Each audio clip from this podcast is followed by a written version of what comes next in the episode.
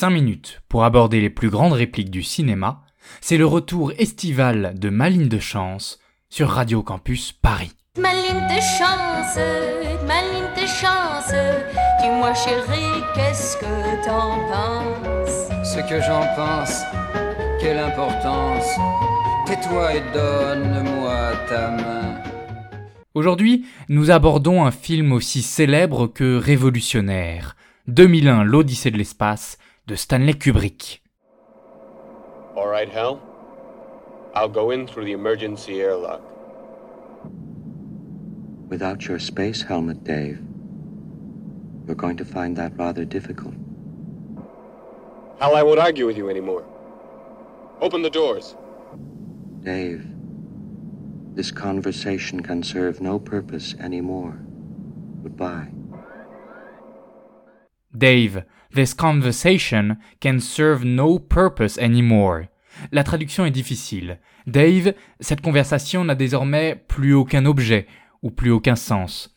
Cette réplique de Douglas Rain nous a donné à penser. Et voici notre interprétation subjective, bien sûr, de cette trouvaille des scénaristes euh, Arthur Clarke et Stanley Kubrick.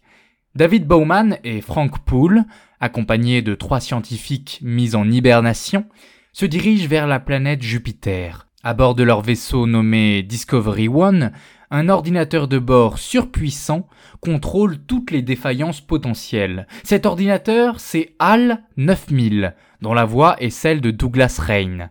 Mais HAL a montré qu'il n'était pas infaillible, si bien que David et Frank envisagent de le déconnecter pour éviter tout pépin ultérieur.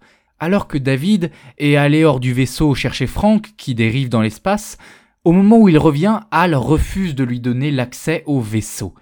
C'est l'occasion de sa célèbre réplique. Qu'une conversation n'est plus de purpose veut dire qu'elle n'a plus d'objet ou de sens ou de but. Un mot en français résume bien ces idées, la conversation n'a plus de contenu. Pour Hal, continuer à discuter avec David reviendrait à parler sur rien. Il y a donc comme une distorsion entre le signifiant et le signifié. En linguistique, le signifiant d'un mot c'est le son. Le signifiant de cheval c'est le son cheval. Et le signifié c'est ce à quoi le son renvoie. Pour cheval, à un certain type d'animal. Or, Hal nous explique que continuer la discussion reviendrait à parler sans contenu, c'est-à-dire à enchaîner les signifiants, les sons, sans aucun signifié, aucune référence extérieure. Le discours ne ferait plus référence à rien et serait une simple suite de sons. En ce sens, la conversation refusée par Hal ressemblerait fort à ce que Roland Barthes appelle le signe vide. Un signe, rappelons-le, c'est l'association d'un signifiant et d'un signifié. Un signe vide, c'est un signe qui n'a pas de signifié, pas de signifié clair. Par exemple, une suite de sons sans aucun sens, ou encore la conversation entre Dave et Hal. En effet, pour Hal, il est clair que Dave ne reviendra pas sur le vaisseau. Hal s'estime trop important pour la mission, et Dave menace de le déconnecter. Au regard de la mission Jupiter, la présence de Dave n'a plus aucun sens, et parler avec lui encore moins. Seulement, il est une certaine différence avec Roland Barthes.